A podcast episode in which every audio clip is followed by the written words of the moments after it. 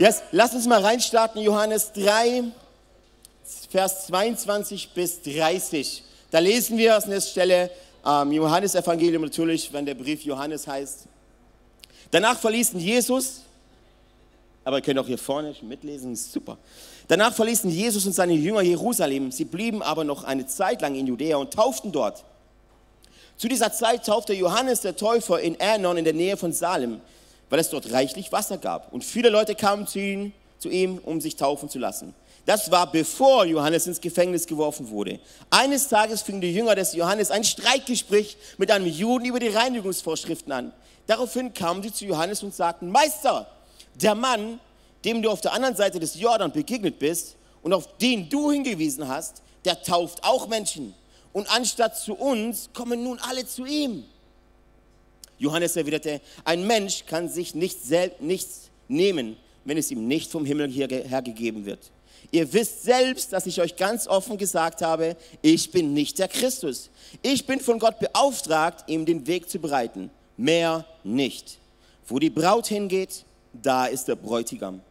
Und der Freud des Bräutigams, der dasteht und ihm zuhört, freut sich an der Stimme des Bräutigams. Darüber freue auch ich mich und meine Freude ist nun vollkommen. Er muss immer größer werden und ich immer geringer. Die zweite Stelle aus der Bibel, über die ich heute predigen will, steht in Offenbarung 4, 9, Vers 11. Immer wenn die lebendigen Wesen dem, der auf dem Thron sitzt und in alle Ewigkeit lebt, Herrlichkeit und Ehre und Dank bringen, fallen die 24 Ältesten nieder vor dem, der auf dem Thron sitzt und beten den an, der in alle Ewigkeit lebt.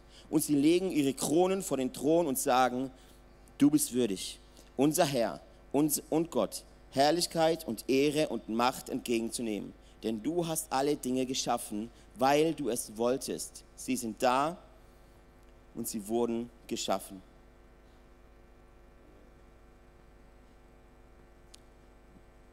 Der Titel dieser Serie, der Titel dieser Predigt, Entschuldigung, der Titel dieser Predigt ist Weg mit der Krone. Weg mit der Krone. Sag mal zu deinem Nachbarn, weg mit der Krone. Weg mit der Krone. Wisst ihr, ist lustig, immer wenn ich irgendwo eingeladen bin zum, zum äh, Predigen, dann gibt es so ein Vorgespräch, du kriegst E-Mails und alle fragen sie dich, Alessio, wenn du kommst, hast du irgendwelche Illustrationen auf der Bühne, um das, was Gott dir aufs Herz gelegt hat, durch sein, sein Wort den Leuten zu erklären. Alessio, hast du irgendwas auf der Bühne, das du brauchst, um das Wort Gottes den Menschen verständlich zu machen? Jeder fragt das, auch wir tatsächlich, wenn wir Gastsprecher einladen, fragen auch wir sie das. Hast du irgendwas auf der Bühne? Irgendwie eine Schere, ein Messer, keine Ahnung, irgendwas, das du als Bild benutzen willst, um das, was du redest, verständlich zu machen. Weißt du, die Bibel redet ganz oft Geheimnisse die der Mensch nicht verstehen kann. Deshalb, auch als Jesus, als er auf dieser Welt war, hat er nicht einfach nur irgendwas gesprochen. Er erzählte Stories, er erzählte Geschichte, Geschichten, er erzählte Metaphern, weil er genau wusste, wenn ich euch die Dinge so sagen würde, wie sie sind, würdet ihr es nicht verstehen. Jesus erzählte Geschichten, Metaphern, ein Prediger verwendet Illustrationen, Dinge auf der Bühne. Und auch ich benutze das immer wieder, um das, was im Wort Gottes ähm, geschrieben steht, uns Menschen begreiflich zu machen. Und auch heute habe ich etwas dabei, um das Wort Gottes für uns alle verständlich zu machen. Kann mir einer sagen, was das ist? Rauchmelder, Feuermelder. Cool, dass ihr sagt Rauchmelder, Feuermelder. Das Problem ist, Rauch siehst du, richtig? Rauch siehst du. Ihr dürft, ihr dürft, ruhig, ihr dürft ruhig antworten. Rauch siehst du und Feuer bemerkst du. Okay, warum dann ein Alarm? Falls du schläfst, richtig. Das ist ein CO2-Melder, ein CO2-Alarm. Auf Amazon, es gibt Länder, in denen du kein Gebäude mehr ähm, bauen darfst ohne ein CO2-Alarm. CO2 ist unsichtbar, du siehst es nicht, du riechst es nicht, du bemerkst es nicht. Es könnte sich jetzt in diesem Zelt hier ausbreiten und du, keiner von euch würde es bemerken.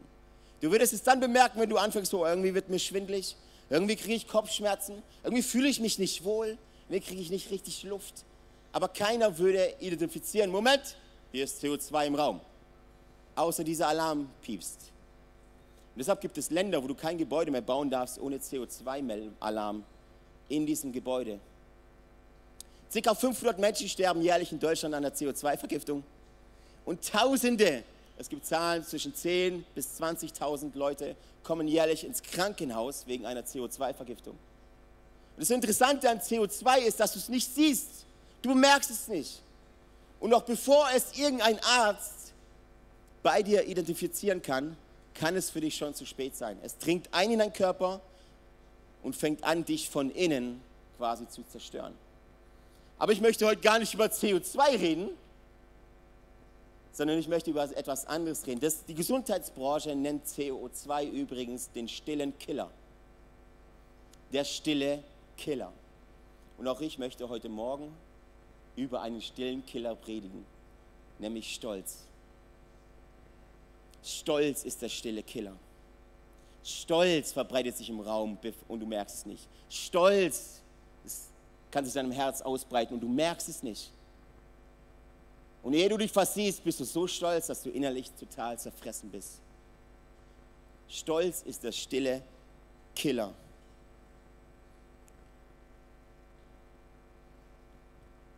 Der stille Mörder. Stolz, still und leise, unbemerkbar. Keiner merkt's.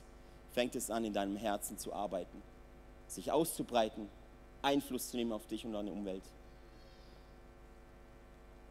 Und Stolz ist das Ding, was die Kraft hat, dein Leben zu zerstören. Stolz ist das Ding, was Ehe, Ehen kaputt macht.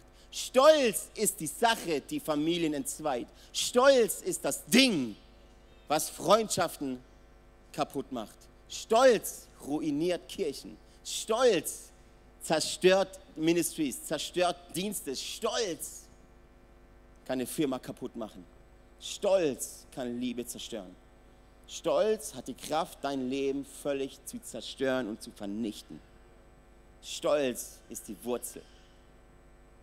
Stolz ist das Problem und Stolz war schon immer das Problem, vor allem in unserer westlichen Kirchenlandschaft, in unserer westlichen Kultur. Stolz ist immer an der Wurzel, in der Wurzel. Stolz ist das Problem Nummer eins und es war es schon immer. Aber wie gehen wir um mit diesem Problem Stolz? Schau, Stolz ist interessant. Stolz ist nämlich die Sünde hinter der Sünde. Wenn du zum Beispiel oberflächlich schaust auf ein Problem, Fokus, hallo, hier bin ich. Ist nur ein Bagger, ist nur ein Auto. Stolz, Stolz ist die Sünde hinter der Sünde. Wenn du oberflächlich auf ein Problem schaust, kann es ab und zu sein, dass du es auch oberflächlich betrachtest und beurteilst und deshalb auch identifizierst. Oder? Wenn du aber dahinter schaust, siehst du immer Stolz.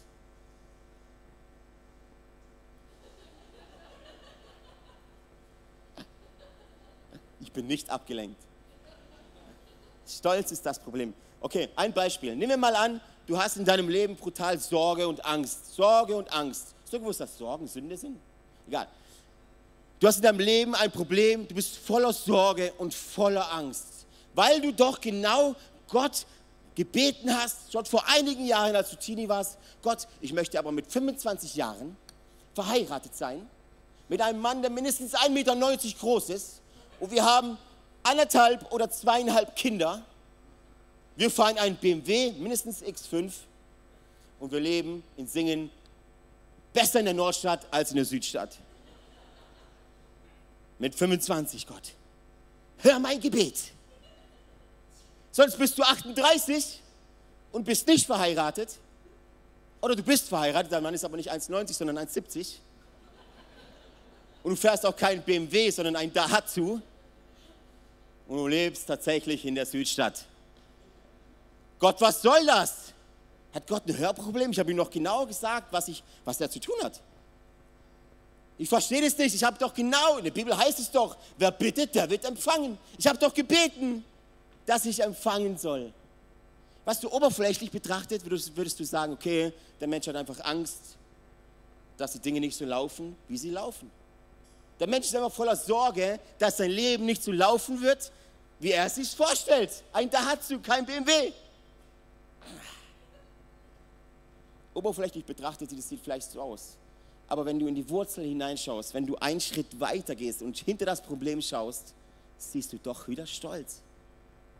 Siehst du doch wieder Stolz. Schau, Stolz versucht Gott immer zu erklären, was er tun soll. Stolz. Stolz ist doch mein Leben. Das ist doch mein Leben. Klar sage ich Gott, wie es zu, was er zu tun hat. Aber wehe, aber wehe, Gott, die Dinge laufen nicht so, wie sie laufen sollen. Wehe, wir müssen aus dem Skala raus und irgendwas rein, was nicht halb so gut ist wie Skala. Oberflächlich betrachtet sehen die Dinge wie eine Sache aus. In der Wurzel ist es immer Stolz. Stolz ist immer der Grund. Oder nehmen wir mal an, einer, du lebst mit Christus und und bist voll, voll des Geistes, du hast den Heiligen Geist und Jesus lebt in dir, aber du traust dich nicht, auf dem Wasser zu gehen. Du traust dich nicht, voll und ganz im Glauben zu leben. Deshalb machst du auch immer Entscheidungen, die hundertprozentig abgesichert sind, dass du ja immer festen Grund unter dem Boden hast und ja nicht so töricht bist wie Paulus und versuchst, auf dem Wasser zu laufen. Denn Wasser trägt nicht. Übrigens. So oberflächlich betrachtet würde man sagen, dir fehlt der Glaube. Oberflächlich betrachtet könnte man sagen, okay, der ist unentschlossen und ihm fällt es schwer, Entscheidungen zu treffen, sagt der Psychologe. Wenn du in, in die Wurzel schaust, ist das doch wieder Stolz. Was, ist, was werden die Leute sagen, wenn ich meinen Job kündige? Was werden die Leute sagen, wenn wir in ein Zelt ziehen? Merkt ihr was? Was, wenn die, was ist, wenn ich falle? Was ist, wenn ich es nicht gut mache? Was ist, wenn wir scheitern? Mensch, ich habe doch, hab doch einen Namen zu verlieren. Oberflächlich betrachtet sieht es aus wie Unentschlossenheit oder auch wieder Angst. In der Wurzel ist es doch wieder Stolz. Schau auf dein Problem, auf was du, auf welches Problem du in deinem Leben hast und schau einen Schritt tiefer. Ich verspreche dir, du entdeckst Stolz. Stolz ist immer der Grund, ist immer das Wurzel des Problems und es war es schon immer. Stolz steckt in jedem Problem deines Lebens. Deshalb bist du so bitter. Kennst du Bitterkeit? weil du stolz bist, endlich, zu stolz bist, endlich dem anderen zu vergeben. Oberflächlich betrachtet würdest du sagen, das ist Bitterkeit. Auch da wieder, weil das Leben nicht so läuft, wie es normal für mich laufen soll. In der Wurzel ist es wieder Stolz, weil du an der Verletztheit festhebst und nicht bereit bist zu vergeben. Deshalb bist du bitter, weil du denkst, du bist besser. Ist auch wieder Stolz. Weißt du, ich kann nicht glauben, dass diese Person mir so etwas angetan hat. Ich würde das nie tun. Weißt du, sie hat hinter mir, äh, hinter meinem Rücken über mich geredet. Weißt du, liebe Freundin, ich würde niemals hinter ihrem Rücken über sie dir etwas sagen. Merkt, merkt ihr die Heuchelei? Habt ihr es verstanden? Sowas würde ich nie tun. Die hat mir so etwas Schreckliches angetan und du, du fängst an, bitter zu werden.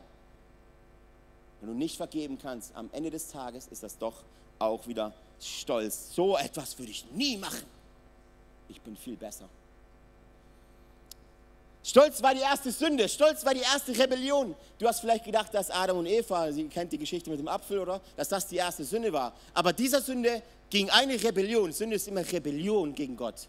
Ist immer Zielverfehlung. Ist immer, Gott sagt das, na, ich mach das. Sehr simpel. Ähm, vor Adam und Eva gab es aber eine Rebellion, die davor war. Nämlich im Himmel gab es einen Engel, der hieß Luzifer. Dieser Luzifer war dafür zuständig, war so der Lobpreisleiter im Himmel. Der war dafür zuständig, war ein sehr, sehr hoher Engel, war dafür zuständig, den Lobpreis der Engel zu nehmen und ihm Gott zu geben. Aber in seinem Herzen ist Stolz gefunden worden, wurde Stolz gefunden. Er dachte, oh, diese Ehre und dieser Lobpreis wäre eigentlich auch schon cool, wenn das mir gehören würde. Stolz wurde in seinem Herzen gefunden. An diesem Tag sind zwei Drittel der Engel gefallen. Das sind 66 Prozent der Engel. Das bedeutet, mehr Engel sind aufgrund von Stolz gefallen als Engel, die im Himmel geblieben sind. 66 Prozent wegen Stolz. Und seitdem, seit diesem Tag, seit diesem Zeitpunkt ist Stolz immer das Problem allen Übels. Stolz ist die Blockade, die dich hindert, Gott zu erleben. Stolz ist die Barrikade, die dich hindert, die Gott daran hindert, mehr für dich tun zu können, als du je bitten oder hoffen würdest, nach Epheser 3, Vers 20. Kennt ihr den Spruch, den Vers? Gott kann unendlich viel tun durch, durch dich, in, in uns. Gott kann viel mehr für dich tun, durch die mächtige Kraft, die in dir wirkt, mehr als du je erhoffen und erbitten würdest. Das will Gott, das möchte Gott. Gibt es aber eine Barrikade und das ist dein Stolz. Aber den Demütigen, für den Demütigen öffnet Gott den Himmel. Dem Demütigen schenkt Gott Gunst. Dem Demütigen schenkt er seine Gegenwart.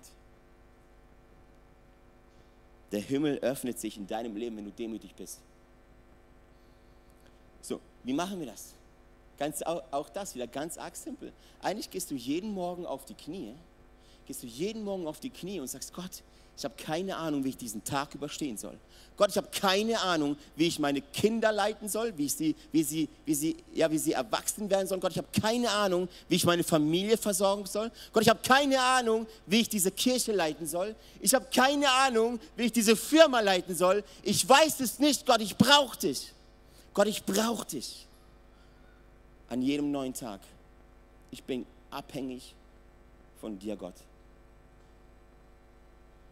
Weißt du, die, die Definition von Demut ist, Demut ist die Fähigkeit zu erkennen, dass du abhängig bist von Gott.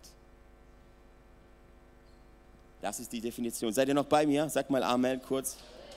Lass uns mal in die Bibel gucken. Jakobus 4, Vers 6, da steht, Gott stellt sich den Stolzen entgegen. Den Demütigen aber schenkt er Gnade. Gott stellt sich den Stolzen entgegen, den Demütigen aber schenkt er Gnade. Gnade. Ein Vers weiter steht, Jakobus ermutigt uns da, widersteht dem Teufel und er wird euch verlassen. So, der erste Vers, Gott stellt sich den Stolzen entgegen. Das heißt, wenn du stolz bist, wenn in dem Herz Stolz gefunden wird, stellt sich Gott dir entgegen. Viel Spaß bei diesem Kampf. Gott stellt sich dir entgegen, wenn du stolz bist. Aber den Demütigen schenkt er Gnade. Im nächsten Vers sagt er, widersteht dem Teufel, dann flieht er. So, wenn ich also demütig bin, schenkt Gott mir Gnade. Aber wenn ich stolz bin, stellt Gott sich mir entgegen. Und dann sagt er, widersteht dem Teufel, dann flieht er. Wenn ich also stolz bin, widersteht mir Gott und der Teufel entflieht nicht. Jetzt ratet mal, mit was uns der Teufel konstant, konstant, dauernd, immer, täglich bedrängt. Stolz. Weil wenn in deinem Herzen Stolz gefunden wird, stellt sich Gott dir entgegen. Und der Teufel muss gar nicht mit dir kämpfen, weil Gott es tut. Den Demütigen schenkt er seine Gnade. Manchmal haben wir den Eindruck, wenn irgendwas Blödes passiert in unserem Leben, ist es wieder ein teuflischer Angriff. Vielleicht ist Stolz in deinem Herzen, Gott stellt sich dir entgegen. Dann möchte ich nicht mit dir tauschen. Kann, kann, ich, kann ich eine Frage stellen? Seid ihr, seid ihr, seid ihr da? Ihr, ihr hört mich? Okay, ich frage nur. Eine Frage. Wer von euch würde sagen, hey, ich bin mega stolz? Kann kurz Hand? Okay, okay, ein paar, ein paar, oh, ein paar, ein paar doch, okay. Für alle, die jetzt nicht die Hand gestreckt haben, ich mache mir wirklich Sorgen. Wahrscheinlich müssen wir hier noch ein Zelt aufrichten, so Seelsorgezelt da hinten. Wisst ihr, das Problem mit Stolz ist ja, dass es sich dauernd versteckt. Stolz will sich immer verstecken. Das heißt aber, wenn du gleichzeitig, oh ja, Stolz, ja, ich bin stolz, würde sich Stolz nicht mehr verstecken. Deshalb, wenn man fragt, wer ist von euch stolz, heben nicht alle die Hände. Aber fragen wir mal, fragen wir mal wer von euch ist mega demütig? Mal kurz. Die Demütigen heben mir beide Hände immer. Ja. Wer von euch würde gerne ein Buch schreiben? Sieben Wege, wie du so demütig wirst wie ich. Oder wer würde von euch gerne so, eine, so ein Imperium an Firma aufbauen mit dem Namen Humble Coaching? Und die Welt erobern mit unserer Demut.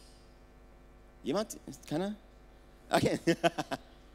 Siehst du, Stolz will sich immer verstecken und Demut bleibt immer versteckt.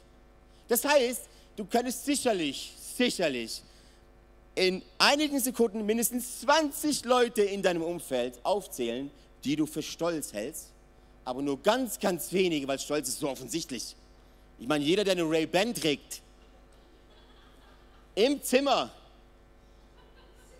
ist Stolz. Da sind wir sehr schnell drin, oder? Oder jeder, der, der, der ein bisschen besseres Auto fährt, guckt dir den an. So ein Angeber, du. Unglaublich, hey. Aber ich wette, dass Demut, wenn ich dich fragen würde, zieh mal ein paar Leute auf, die demütig sind, du so, oh ja, hier der Bettler in der Ecke. Oh, der war mega demütig. Weißt du, siehst du das Problem? Es ist mega schwierig herauszufiltern, wer ist stolz, wer ist demütig. Und auch in meinem eigenen Leben, wie, wie tust du es identifizieren? Ich wünschte mir, wir hätten so einen Alarm. Jedes Mal, wenn du so einen stolzen Gedanken hast, dass du weißt, okay, ich muss kalibrieren. Stolz verbirgt sich und Demut ist verborgen. Das ist die Definition von Demut. Wenn sich Demut nicht verborgen würde, wäre es Stolz, weil Stolz sich immer preisen will. Stolz sagt immer, ich bin im Zentrum meines Lebens. Und es geht nur und ausschließlich um mich. Und wenn ihr euch nicht sorgt über meine Probleme, stimmt etwas nicht mit euch. Wehe, einer denkt auch nur an irgendwas anderes als an meine Sorgen. Und wenn ich in die Kirche reinkomme, dann erwarte ich, dass mindestens 80 Prozent der Leute zu mir kommen und für mich beten. Sieht vielleicht anders aus, ist am Ende des Tages stolz. Stolz möchte sich immer verstecken. Aber wie weiß man dann, wer demütig und wer stolz ist? Das ist so krass. Das ist echt sehr, sehr schwierig, weil manchmal sieht, sieht es so aus wie eine Sache, ist in Wirklichkeit aber eine andere. Erinnerst du, erinnerst du dich an äh, die Geschichte David und Goliath? Kennt ihr alle? Haben wir in der Kinderstunde früher die Bilder ausgemalt. David mit der Steinschleuder. David ist ein Teenie, ganz kurz die Story in Abriss. David ist ein Teenie-Boy, ein Hirtenjunge, äh, noch nie groß was geleistet, den kennt kaum einer, ist ein Teenie und hütet die Schafe seines Vaters. Und er soll jetzt den Brüdern, die auf dem Schlachtfeld sind, die stehen quasi den Philistern gegenüber, kurz vorm Krieg quasi. Und er wird jetzt geschickt aufs Schlachtfeld, seinen Brüdern nicht zu helfen, sondern Essen zu bringen. Und David geht also aufs, Schlacht, aufs Schlachtfeld zu seinen Brüdern und sagt, Leute, ich war bei Subway, ich habe Sandwiches für euch, das Schinken, das Käse, die sind ohne Zwiebel quasi. Und während er das tut, hört der Goliath einen riesigen Mann, einen riesigen Mann rumschreien, das Volk Gottes beleidigen und Gott beleidigen. Und während er so die Subway-Tüte auspackt und seinen Brüdern gibt, hört er diesen, hört er diesen Goliath rumschreien und sagt, Freunde, wer hat diesem Unbeschnittenen eigentlich erlaubt, über mein Gott und Gottes Volk sowas zu reden? Kann nicht einer von euch dem die Stirn bieten? Ich werde es tun. Ich werde es tun. Und sein Bruder, der das hört, der denkt, David, was ist eigentlich mit den Schafen unseres Vaters? Hast du nicht die Aufgabe, die Schafe zu hüten? Schau doch, dein Herz ist voller Stolz. Aber in Davids Herz war kein Stolz, sondern er war sich nur sicher, dass ja, er ist ein Teenie-Junge, aber hinter ihm steht ein großer Gott. Er hat ihn schon nämlich schon so oft gesehen, die, die Schafe seines Vaters zu beschützen vor Bären und vor wilden Tieren. Er wusste, klar, ich bin nur ein Teenie, aber ich, und ich habe eine Steinschleuder. Oh ja, yeah, ich habe eine Steinschleuder. Und wie jeder weiß, den Steinschleuder, also ist eine, ist, wenn du Steinschleuder bei Wikipedia eingibst, da steht dann, damit kann man auch Riesen umbringen. Natürlich nicht. Er konnte sich noch nicht auf seine Steinschleuder verlassen. Er hat sich auf seinen Gott verlassen, weil er wusste, ich bin ein kleiner Junge, aber hinter mir steht ein großer Gott. Das ist nicht Stolz, das ist, er wusste, wer Gott ist. Das ist nicht Stolz. Aber erinnerst du dich? Er macht dann David, er macht dann Goliath quasi platt und stopft ihm sein Maul. Aber erinnerst du dich? Ein paar Jahre später ist David auf einmal ein König. Ah. Und er sitzt im Palast. Er hat keine Schafe mehr zu hüten. Jetzt regiert er. Und es gibt diese eine Situation, wo David quasi rausgeht und seine Armee zählt. Kennt ihr die Story? Er zählt seine Armee. Zählt sie durch. Er zählt seine Instagram-Follower. Er wieder 300 Likes. Boah, boah, brutal. Weißt du, und ich habe das gelesen und dachte so, hey, der, der zählt einfach nur seine Armee. Das ist gute Leiterschaft. Das ist gute, gute Verwalterschaft. Er zählt nur. Was ist daran so schlimm? Nicht in Gottes Augen. An diesem Tag starben 70.000 Menschen, weil David zählte. So manchmal sieht es von außen so aus, als wäre es Demut. ist aber in Wirklichkeit Stolz. genauso andersrum. Also woran erkennt man, was was, was was ist? Wie findest du also heraus? Weil in unseren Augen ist derjenige, der eine Ray-Ban hat, eine Originale für 160 Euro, das ist Stolz. Weißt du, ich habe auch eine Ray-Ban, bei mir steht aber ein Aufkleber drauf, da steht Ray-Bau drauf. Und meine hat nicht 160 Euro gekostet, sondern 5. Und meine habe ich auch nicht aus dem Brillenladen, sondern vom Strand. Deshalb bist du stolz und ich bin demütig. Gott, ist nicht so? Ist nicht so? Und wo finden wir heraus, was was ist? Die meisten würden Stolz als Überlegenheit identifizieren. Wenn einer reinkommt und das, da bin ich. Stolz. Auf der anderen Seite würden die meisten sagen, es gibt diese zwei Levels, oder? Wenn einer reinkommt und sagt, boah, ich armes Tröpfchen. Und alle sagen, boah, wie demütig. Krass. Es gibt zwei Level von Stolz. Die eine zeigt sich tatsächlich in Überlegenheit, wenn Leute sich anpreisen. Das zweite Level zeigt sich in Minderwert. Überlegenheit, Level 1, Minderwert, Level 2. Wenn du glaubst, dass du zu schlecht bist, dass Gott dich gebrauchen kann, dich besser und dich stärker zu machen als jemals zuvor. Wenn du glaubst, Gott kann mit allem das schaffen, aber mit dir nicht, mit allen geht das. Gott konnte durch einen Esel reden in der Bibel, aber mit mir nicht. Was ist das? Das ist Stolz. Das ist Stolz. Stolz zeigt sich nicht nur bei Überlegenheit. Stolz zeigt sich auch viel mehr in Deutschland, auch in Minderwert. Also niemand kümmert sich um mich. Jetzt bin ich schon ein halbes Jahr nicht in der Kirche und immer noch hat mich keiner angerufen. Ich weiß gar nicht, ob die mich noch kennen. Ich hatte gestern Geburtstag und keiner hat mir gratuliert. Ich, ich, ich. Ich, ich, ich. Ich, ich, ich. Stolz will sich immer ins Zentrum stellen. Soll ich dir was sagen? Du bist nicht das Zentrum dieser Weltgeschichte.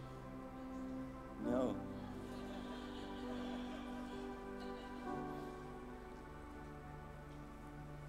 Ich habe für euch ein paar Punkte, wie du erkennst, was Stolz und was Demut ist. Punkt 1 ist, wie reagierst du auf Kritik? Was ist Stolz oder Demut? Zeigt sich nicht in dem, äh, ganz oft nicht in deinem Charakter, sondern da, da zeigt sich da, wie du auf Dinge reagierst. Wie reagierst du auf Kritik?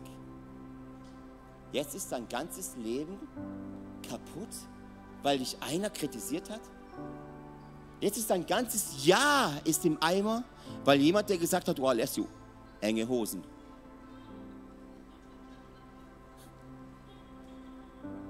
Wie reagierst du auf Kritik? Wie ist deine intuitive Reaktion, wenn dich einer kritisiert?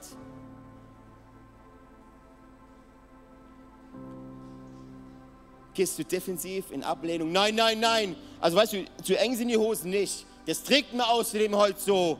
Ist ja gar keine Ahnung. Wie reagierst du auf Kritik? Ablehnung, defensiv. Moment mal, Moment mal. Ein demütiger Mensch kann über sich selbst lachen. Lässt du, ich finde es nicht gut, dass du, dass du Risse in den Hosen hast als Pastor. Weißt du, es kommt daher, weil ich den ganzen Morgen auf den Knien war, rumgerutscht bin und für dich gebetet habe.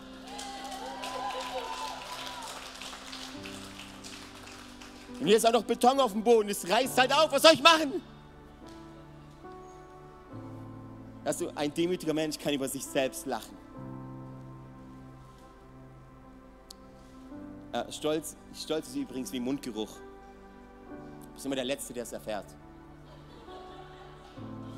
Beeinflusst aber trotzdem alle. Man, wie reagierst du, wenn jemand zu dir kommt? Da lässt du das mega Mundgeruch, hey. Boah! Alter Schwede. Wie Mundgeruch? Hä? Hm? Du hast Mundgeruch. Oder ja, hey, ich habe voll Mundgeruch. Ich habe gerade einen Döner gegessen, so ein UFO-Döner. Da waren Zwiebeln drin, ich habe da ordentlich reingehauen. Jetzt habe ich einen Mundgeruch. Sorry, ich putze mir nachher die Zähne.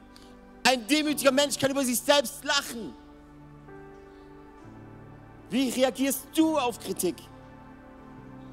Wie reagierst du auf Ablehnung? Punkt 2. Wie reagierst du auf Ablehnung?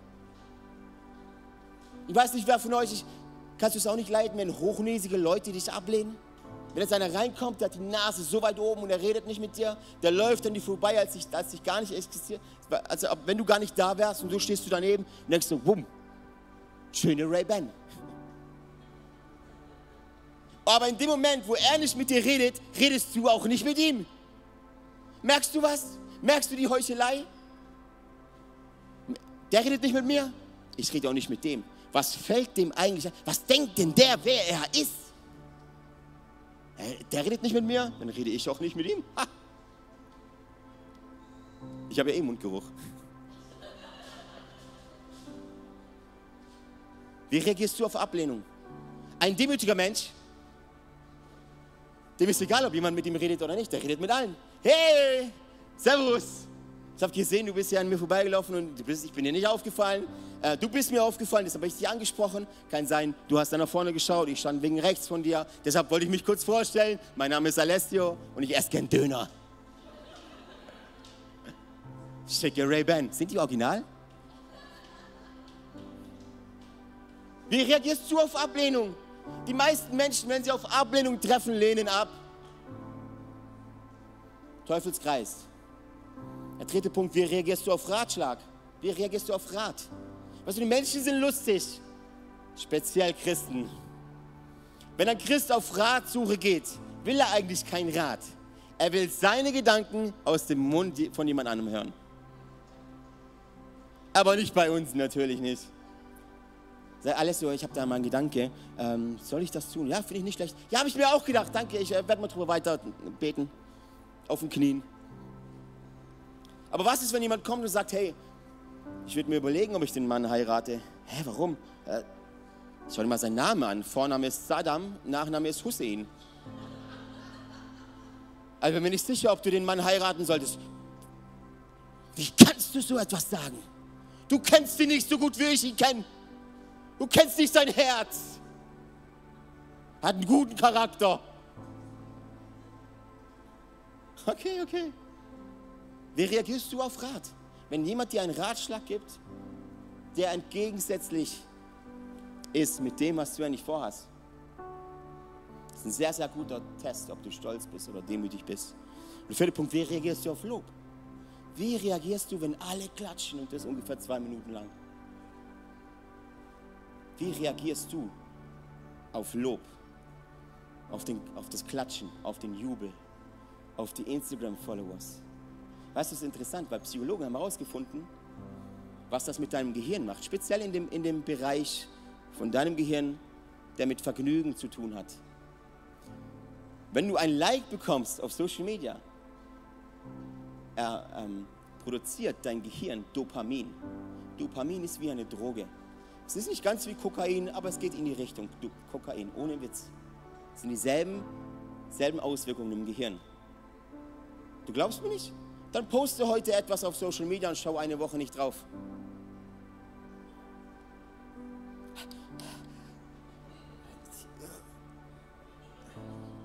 Versuch's mal. Versuch's mal. Poste heute etwas und schau eine ganze Woche nicht drauf.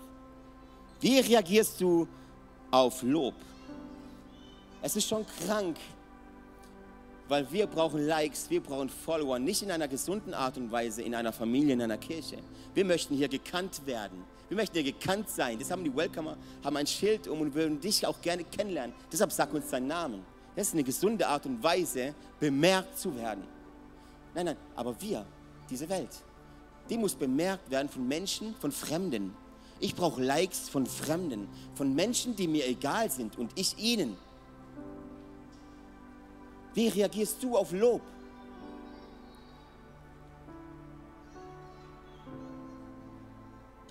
Und der fünfte Punkt ist, und jetzt möchte ich langsam landen, wie reagierst du auf den Dreck in deinem Leben?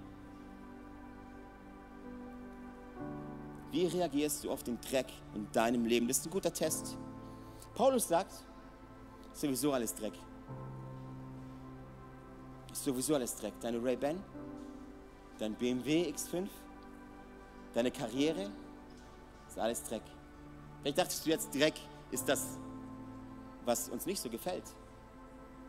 die Krankheit, deine Arbeitslosigkeit, deine Finanzsorgen.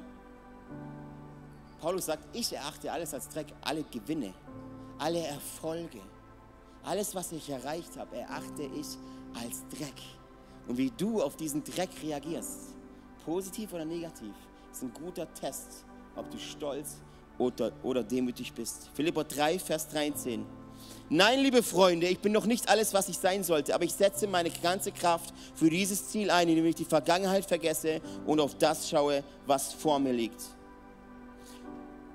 Wenn dieser Vers bei dir in der Bible-App auftaucht, denkst du, oh ja, alles Schlechte muss ich vergessen. 2020 ist Covid-Jahr, ich vergesse alles. Und ich schaue nach vorne. Es ist motivierend, aber es ist nicht der Kontext in der Bibel. Der Kontext, der in der Bibel davor steht, vor diesem Vers, ich vergesse alles, ist nämlich dieser, dass Paulus anfängt, richtig zu flexen, dass Paulus anfängt, richtig anzugeben, dass er sagt, ich bin der Juden aller Juden. Ich spreche viele Sprachen. Er zählt alle Dinge auf, die er so erreicht hat. Er ist richtig am Angeben. Und dann sagt er, früher hielt ich all diese Dinge für außerordentlich wichtig. Aber jetzt betrachte ich sie als wertlos angesichts dessen, was Christus getan hat. Ja, alles andere erscheint mir wertlos, verglichen mit dem unschätzbaren Gewinn, Jesus Christus, meinen Herrn, zu kennen. Ich habe alles andere verloren und betrachte es als Dreck, damit ich Christus habe. Damit ich Christus habe. Nicht weil, damit. Sag mal damit. Ich erachte alles andere als Dreck, damit ich Christus habe. Ein Wort verändert einen ganzen Vers.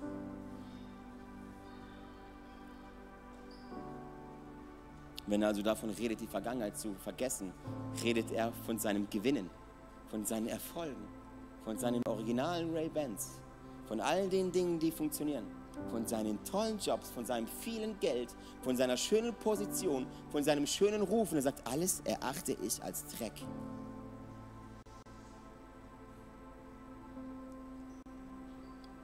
Stolz hat die Angewohnheit, in die Vergangenheit zu blicken. Also ich habe mir so einen guten Ruf aufgebaut. Kannst du vergessen, was hinter dir liegt? Kannst du alles über Bord schmeißen? das ist jetzt, was jetzt kommt, ist wichtig, weil das, ist die Predigt für unsere neue Ära hier im ICF Singen.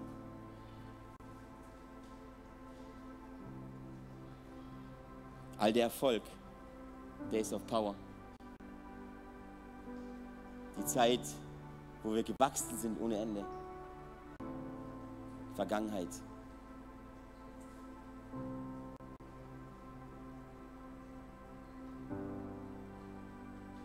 Im Text am Anfang, wo Johannes der Täufer, im Johannesevangelium, er vergaß all seinen Erfolg. Er sagte, ich habe den Weg nur vorbereitet. Vergangenheit.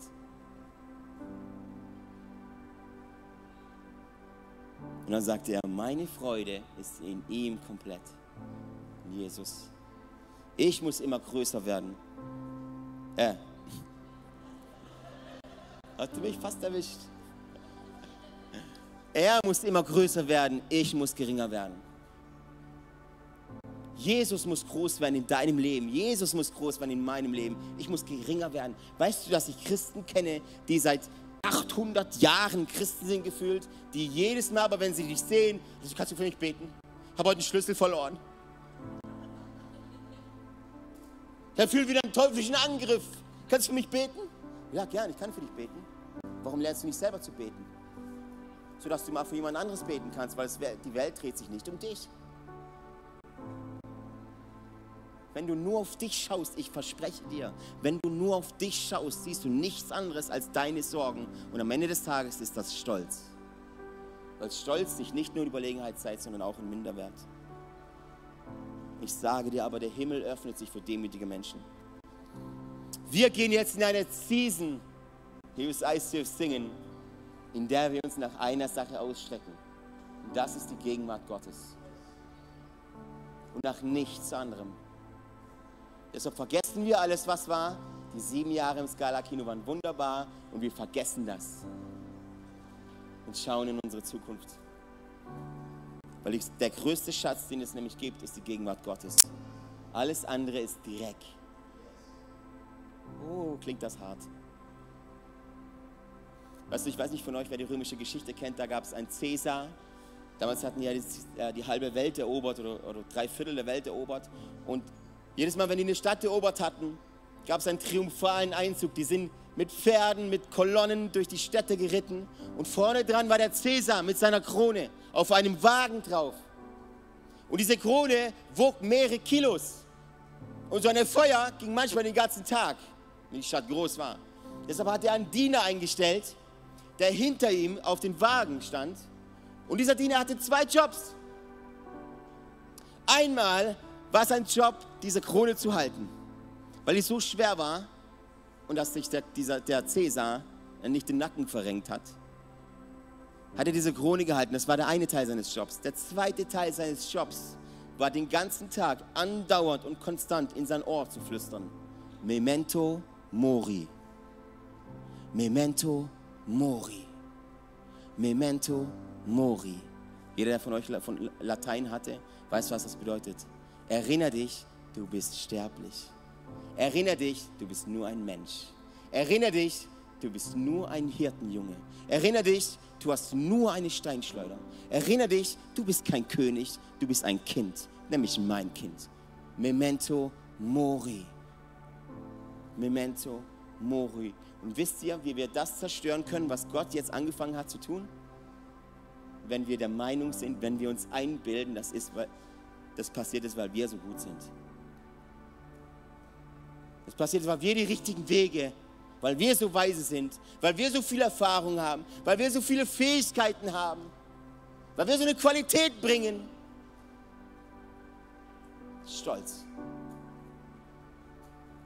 Memento Mori, weil du die Krone nicht tragen kannst. Ein Mensch ist nicht dafür ausgestattet, eine Krone zu tragen. Du kannst das nicht handeln. Sie bricht dir dein Genick.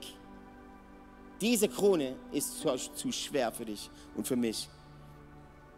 Und Johannes sieht dieses Bild in der Offenbarung, das wir am Anfang hatten. Der Thron Gottes, wo Gott sitzt und die 24 Ältesten außenrum. Übrigens, wenn du Älteste siehst in der Bibel, das ist die Kirche. Immer wenn du Älteste siehst, das, da ist die Kirche gemeint. 24 Älteste, 24 Stämme, äh, 12 Stämme Israels, 12 Apostel, das symbolisiert die Kirche. Und jetzt sind die versammelt auf dem Thron Gottes im Himmel, da wo wir alle hinwollen, da wo wir unseren Lohn erhalten. Schon mal von Lohn im Himmel gehört? Heaven Coins.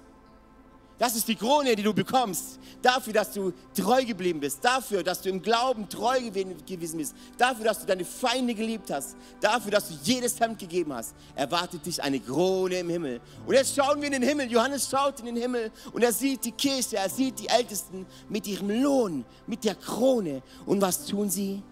In der Gegenwart Gottes legen sie ihre Kronen vor den Thron. Sie legen ihre Kronen ab. Weil der größte Schatz, den du jemals, jemals erreichen kannst, ist die Gegenwart Gottes. Keine Krone, kein Lohn, keine Ehre, kein Lohn, nichts, nur die Gegenwart Gottes. Bist du bereit, deine Krone abzulegen in der Gegenwart des Herrn? Weil Gott stellt sich den Stolzen entgegen.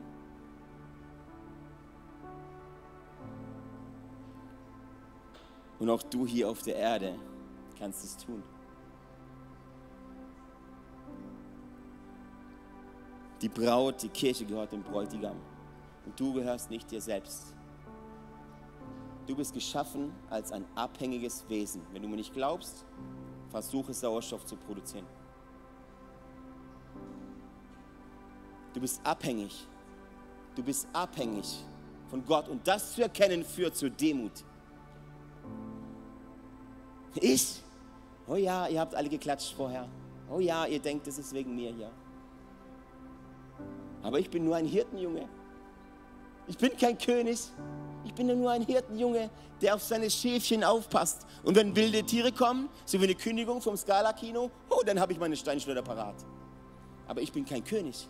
Ich bin ein Hirtenjunge. Aber hinter mir, da steht ein großer Gott. Und deshalb ist für mich nichts unmöglich. Es ist nicht wegen meiner Erfahrung. David war wahrscheinlich 14, 15. Was hat der schon für Erfahrung? Er hatte keine Skills. Er hatte keine Tools. Er hat noch nie einen Goliath erlegt. Aber er wusste, dass mit dem, der glaubt, alles möglich ist. Und deshalb gehen wir in eine Season rein. Liebe Church, liebes ICF Singen. Wo wir unsere Kronen ablegen. Können wir eine Kirche sein, die ohne Kronen, die ohne Krone ist? Okay, zwei, zwei Glaubens. Thomas und hier. Können wir eine Kirche sein, die keine Krone trägt? Ja? Können wir eine Kirche sein, die selbst dieses ICF-Logo egal ist? Das ist gerade, das ist ein Logo. Können wir eine Kirche sein, wo wir Priorität setzen auf die Gegenwart Gottes? Wo wir uns danach ausstrecken, wo wir Hunger haben nach der Gegenwart Gottes. Und wenn du keinen Hunger hast nach der Gegenwart Gottes, dann stimmt etwas nicht mit dir. Lass mal gemeinsam aufstehen.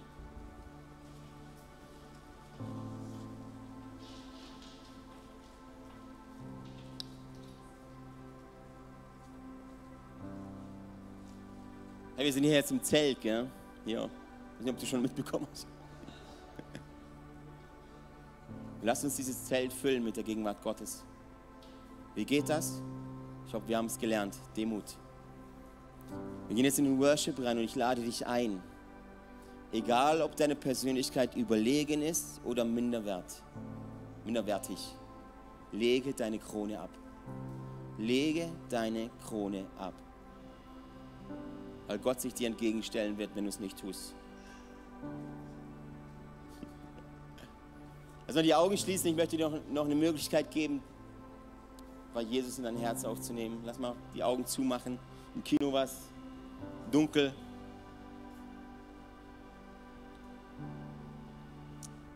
Wir konzentrieren uns auf die Gegenwart Gottes, nicht auf den Rauch, nicht auf das Geräusch. Blend es mal ganz aus.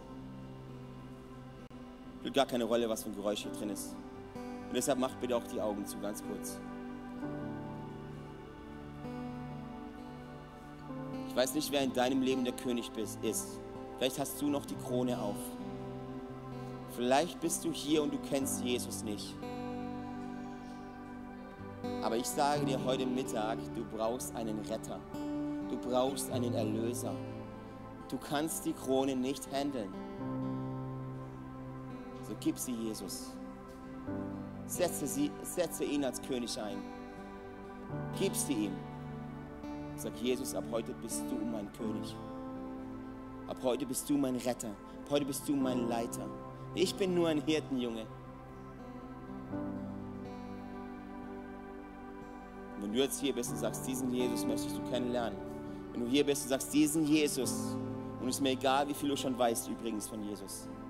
Wenn du jetzt hier bist und sagst, diesen Jesus möchte ich heute Morgen in mein Herz lassen und ich gebe ihm die Krone dieses Le meines Lebens und setze ihn als König ein über mein Leben. Wenn du das hier, wenn du hier bist und möchtest das tun, dann zeig mir mal ganz, wir haben alle die Augen zu, sind Familie. Dann zeig mir mal ganz kurz per Handzeichen, heb mal ganz kurz deine Hand, dass ich weiß, für wen ich gleich beten soll. Wenn du hier bist und sagst, du möchtest Jesus in dein Leben, Jetzt lass mal kurz die Hand oben, dass ich sehe. Danke, Jesus. Danke, Jesus. Danke, Jesus. Danke, Jesus. Halleluja, Jesus. Und sprich mir nach. Wir als Kirche machen einfach mit. Jesus, ich liebe dich.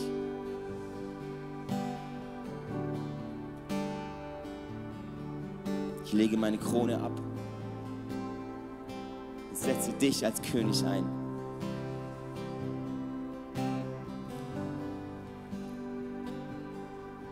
Danke, dass du für meine Schuld gestorben bist.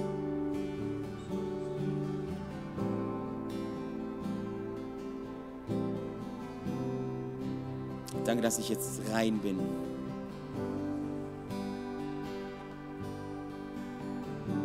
Jesus. Komm, sag, sag's Jesus.